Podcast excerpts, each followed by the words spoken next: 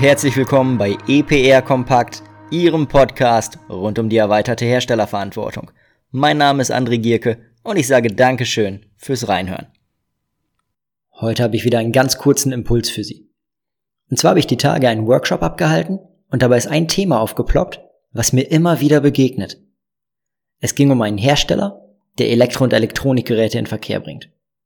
Und in seinen Geräten sind Batterien. Und die Batterien sind fest verbaut und nicht entnehmbar. In dem Fall ist das auch okay so, weil die Produkte von einer Ausnahmeregelung partizipieren.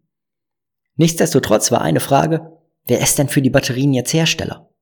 Hat der Zulieferer potenziell die Verpflichtung übernommen, ja oder nein? Und ich will jetzt gar nicht konkret auf die Konstellation, also das was, wie, wo, wenn und so weiter eingehen. Das haben wir an anderer Stelle ja hier und da schon mal gemacht. Da will ich mich gar nicht wiederholen. Was aber immer wieder auffällt, ist, dass es grundsätzlich einfach vergessen wird, sich überhaupt um dieses Thema zu kümmern, wenn die Batterien eben fest verbaut sind. Und dabei sicherlich in ganz besonderem Maße, wenn es sich zusätzlich auch noch um Knopfzellen handelt. Warum ist das so? Viele denken dabei, ja, ich habe halt hier ein Elektrogerät und da ist zwar eine Batterie drin verbaut, aber die ist ja eben fest im Elektrogerät drin, also gehört die zum Elektrogerät und fällt deshalb sozusagen unter das Elektro-G und für das Bad G bin ich dann raus aus der Nummer. Aber genau das ist an der Stelle einfach nicht korrekt und deswegen hier auch kurz eben die Information diesbezüglich. Also, auch wenn eine Batterie fest verbaut ist im Elektrogerät, auch wenn eine Batterie aufgrund einer Ausnahmeregelung eben legitim nicht entnehmbar ist, heißt das eben nicht, dass die Batterie zum Elektrogerät gehört und dass man die Batterieregistrierung an der Stelle vergessen darf oder dass sie an der Stelle einfach nicht relevant ist.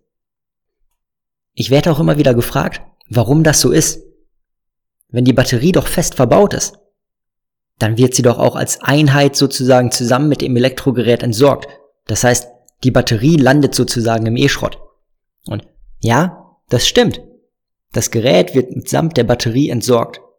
Aber irgendwann, zumindest wenn es konform abläuft, kümmert sich der zertifizierte Entsorgungsfachbetrieb um das Elektrogerät und dann wird eben im Rahmen der Erstbehandlung die Batterie vom Elektrogerät getrennt und einem separaten Prozess für die Behandlung von Batterien oder vielleicht auch einfach schlicht einem Sammelbehältnis eben für Batterien zugeführt, damit die Batterien dann im Rahmen des BATG behandelt werden.